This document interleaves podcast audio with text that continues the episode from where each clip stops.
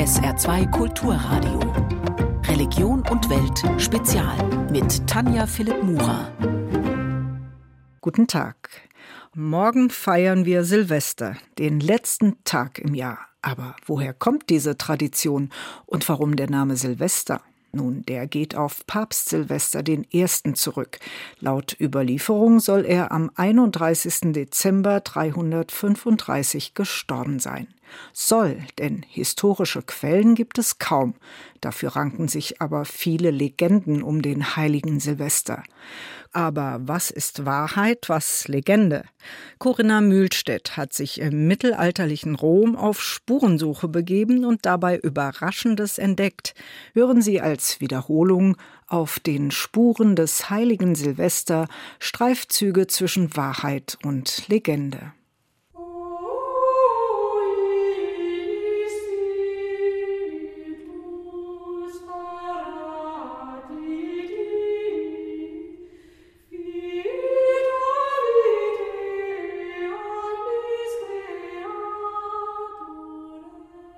Der heilige Silvester ist auf besondere Weise mit Rom verbunden.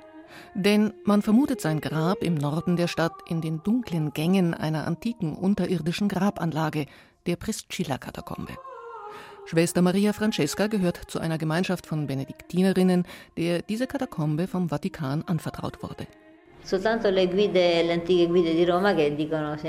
Antike Romführer geben unserer Priscilla-Katakombe bereits den Beinamen Ad Sanctum Silvestrum, zum heiligen Silvester. Sie zeigen sich überzeugt, dass Bischof Silvester, der am 31. Dezember 335 starb, hier beigesetzt wurde. Wir feiern ihn daher alljährlich an seinem Todestag mit einem außergewöhnlichen Fest.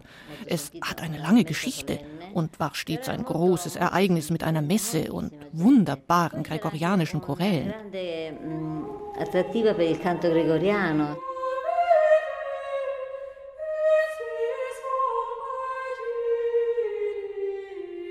Nach der Messe ziehen die Benediktinerinnen und Hunderte von Gästen in einer langen Prozession mit Fackeln durch die finsteren Gänge der Katakombe.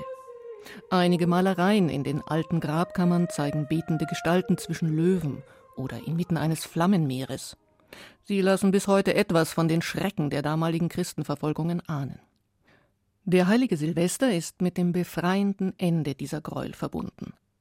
Denn einige Monate bevor er 314 Bischof von Rom wurde, hatte Kaiser Konstantin das sogenannte Mailänder Toleranzedikt erlassen. Von nun an sollte im gesamten römischen Reich das Prinzip der Religionsfreiheit gelten. Legenden haben das Geschehen fantasievoll ausgemalt. Der heilige Silvester hatte sich während der Verfolgungen unter Kaiser Diokletian in die Berge zurückgezogen, denn in Rom wütete das Schwert des Henkers. Er lebte in den Höhlen des Monte Soracte. Eines Tages bemerkte er bewaffnete Männer, die auf den steilen Fußsteigen emporkletterten. Er fürchtete, sie wollten ihn zum Martertod führen. Doch Kaiser Konstantin, der in Rom siegreich eingezogen war, hatte sie gesandt, um den Heiligen zu holen, damit er den Bischofssitz in Rom einnehmen könne. In den 21 Jahren der Amtszeit Silvesters blühte die Kirche unter dem Schutz des Kaisers auf. Als der Bischof stirbt, wird er als Heiliger verehrt. Doch eine schriftliche Zusammenfassung der Legenden, die sich um sein Leben ranken, die Acta Silvestri, ist erst aus dem 9. Jahrhundert bekannt. Aufgrund der fehlenden zeitgenössischen Quellen tappe die historische Forschung zur Person des Heiligen bis heute im Dunkeln, meint Professor Pius Engelbert. Er lehrt seit 30 Jahren an der römischen Benediktinerhochschule von St. Anselmo mittelalterliche Kirchengeschichte. Über Silvester I. weiß man ganz wenig. Es scheint aber so, dass er noch in der diokletianischen Verfolgung gelitten hat, aber eben nicht Märtyrer wurde. Und als die Kirche frei wurde, unter Kaiser Konstantin dann die Kirche weiterentwickeln konnte.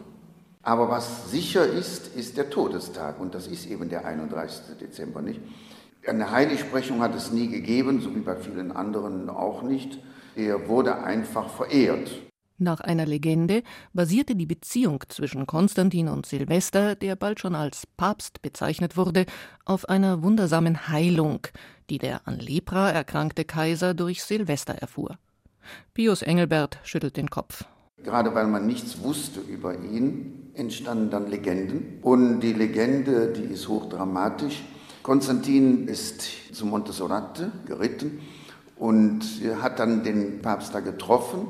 Und der hat ihm gesagt, ja, er kann gerettet werden von der Lepra, wenn er in einem Wasserbad dreimal untertaucht und den Namen Jesu Christi anruft. Und das hat er dann gemacht und dann war er frei von der Lepra. Und daraufhin hat Konstantin zur Belohnung den Papst den Lateranpalast geschenkt, das war die kaiserliche Residenz, und hat ihm Oberherrschaft über das weströmische Reich gegeben. Und ein Gebiet, was nicht in den Quellen immer ganz klar begrenzt ist, in Mittelitalien als speziellen Kirchenstaat. Dieser letzte Teil der Legende wurde als Donatio Constantini, als konstantinische Schenkung, weltberühmt. Doch das zugehörige Dokument konnte man bereits im Mittelalter als Fälschung entlarven. Das ist nur Legende. Das hat historisch überhaupt kein Fundament, nicht? Wie gesagt, das ist eine Legende, die wahrscheinlich erst im 5. Jahrhundert entstanden ist, also lange nach dem Tod des Silvester und auch des Konstantin. Man weiß ja, dass Konstantin gar nicht getauft worden ist von Papst Silvester, wie die Legende das nahelegt, sondern erst auf seinem Totenbett. Fest steht nur eines. Das Christentum sollte nach dem Willen Konstantins, dem vom Zerfall bedrohten Reich, neue Einheit schenken und den Kaiser politisch stützen. Die so lang verfolgte Kirche übernahm diese Aufgabe nur allzu gerne. Und Silvester erhielt als Bischof von Rom durch das Geschehen eine ungeahnte Bedeutung. Bis heute ist er in der ewigen Stadt unvergessen.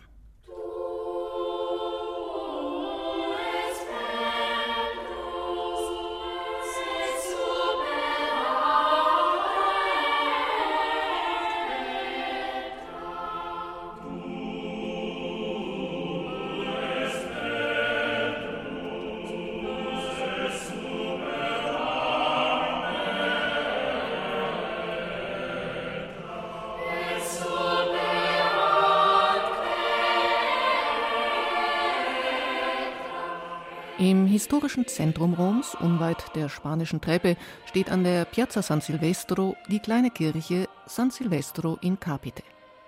Der irische Palotiner Father John Fitzpatrick betreut sie. Als sich im 8. Jahrhundert plündernde Langobarden Rom näherten, so Father John, habe man die Reliquien Silvesters aus der Priscilla-Katakombe zur Sicherheit hierher in die Stadt geholt. St. Sylvester is buried in this church under the high altar. Vor dem Hauptaltar sieht man eine Platte im Boden. Hier ist der heilige Silvester heute begraben. Sein Haupt, das irgendwann vom Körper getrennt wurde, wird separat in einem Reliquienschrein aufbewahrt. Dieser Schrein wurde 1969 gestohlen. Etwas später aber wieder zurückgebracht und im Beichtstuhl einem Priester übergeben. Seither bewahren wir ihn aus Sicherheitsgründen in der Sakristei auf. Nur während der Messe am 31. Dezember tragen wir ihn feierlich in die Kirche und stellen ihn auf den Hochaltar, wo die Leute ihn gut sehen können. Denn aus diesem Anlass kommen stets viele Besucher, um die Reliquien des Heiligen zu verehren. Die Wertschätzung der Römer für den heiligen Silvester ist eng mit der Liebe zu ihrer Stadt verbunden. Entstanden doch unter seiner Amtszeit die ersten prachtvollen Kirchenbauten, die Rom bis heute prägen. Eine der ältesten ist die Lateranbasilika. In ihrem rechten Seitenschiff befindet sich das Grabmal eines Mannes, der Silvester I. ausdrücklich zu seinem Vorbild wählte. Gerbert von Aurillac. Der gelehrte Benediktiner war Berater des ehrgeizigen jungen Kaisers Otto III., der mit seinen Truppen 998 Rom besetzte. Schon im darauffolgenden Jahr 999 bestieg Gerbert den Stuhl Petri als Papst Silvester II. Professor Pius Engelbert. Kaiser Otto III. wollte das Römerreich wiederherstellen, so in einer romantischen Art, die er so hatte. Er hat dafür gesorgt, dass Gerbert von Aurillac Papst wurde. Und der hat sich eben bewusst nach diesem Silvester I. genannt, weil für ihn Otto III. so ähnlich war wie Kaiser Konstantin der Große. Er hat nichts getan ohne ständige Absprache mit Otto III. Doch die Pläne, die auf eine Erneuerung des christlich-römischen Imperiums zielten, scheiterten.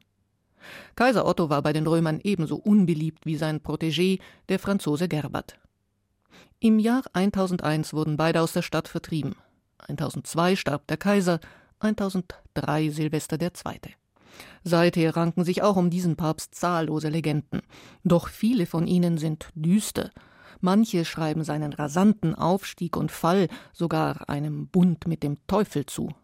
Es gibt so Silvesterlegenden und die hängen natürlich mit seiner Gelehrsamkeit zusammen. Das kam den Zeitgenossen schon so merkwürdig vor, dass sie von einer Zauberei sprachen, nicht, dass er irgendwie durch Zauberkünste alle diese Wissenschaften erlernt hätte, dass er das also nur vom Teufel bekommen konnte. Ne? Das sind aber solche Legenden, die auch nicht zu seiner Zeit, sondern später noch entstanden sind.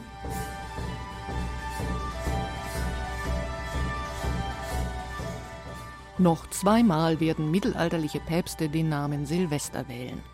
Aber weder Silvester III. noch Silvester IV. können sich lange auf dem Stuhl Petri halten. Beide werden rasch Opfer der heißen Machtkämpfe zwischen den Kaisern und dem römischen Adel.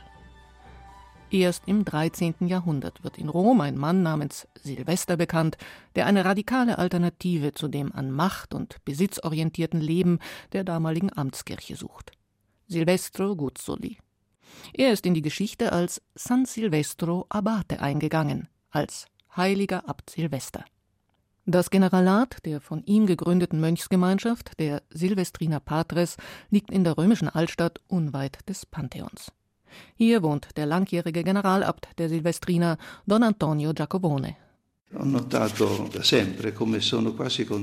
12. und 13. Jahrhundert entstanden viele neue monastische Bewegungen.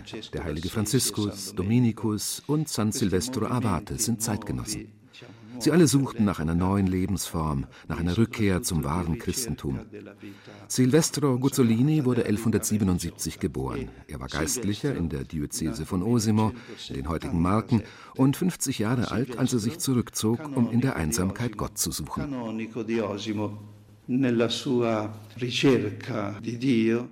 Silvestro lebte daraufhin mehrere Jahre in einer Berghöhle als Eremit und widmete sich ganz dem Gebet. Schüler schlossen sich ihm an.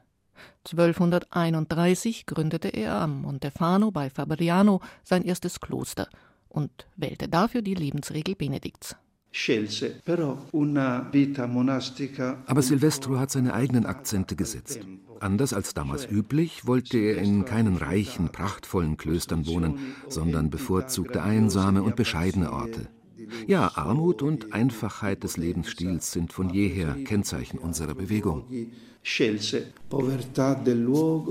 Dem schlichten Mönch aus Fabriano gelang es, diese frühchristlichen Ideale, die in manchen Teilen der Kirche längst verloren schienen, zukunftsfähig zu leben. Im 19. Jahrhundert wurden einige Silvestriner nach Sri Lanka und Indien gesandt, um dort den Ärmsten zu helfen. Mich hat das immer beeindruckt. Unsere Kongregation war nie groß und sie hat furchtbare Zeiten durchgestanden. Die Pest, die Kriege, die Säkularisierung. Aber sie hat die Ideale des Evangeliums auf ganz bescheidene Weise in alle Welt getragen.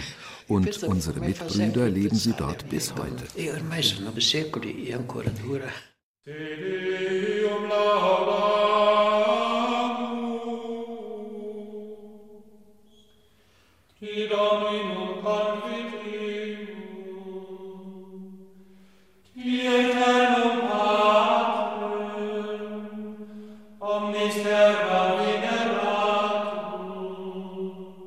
Am Abend des 31. Dezember singen die Silvestriner in ihrer kleinen Kirche den antiken Hymnus des Te Deum.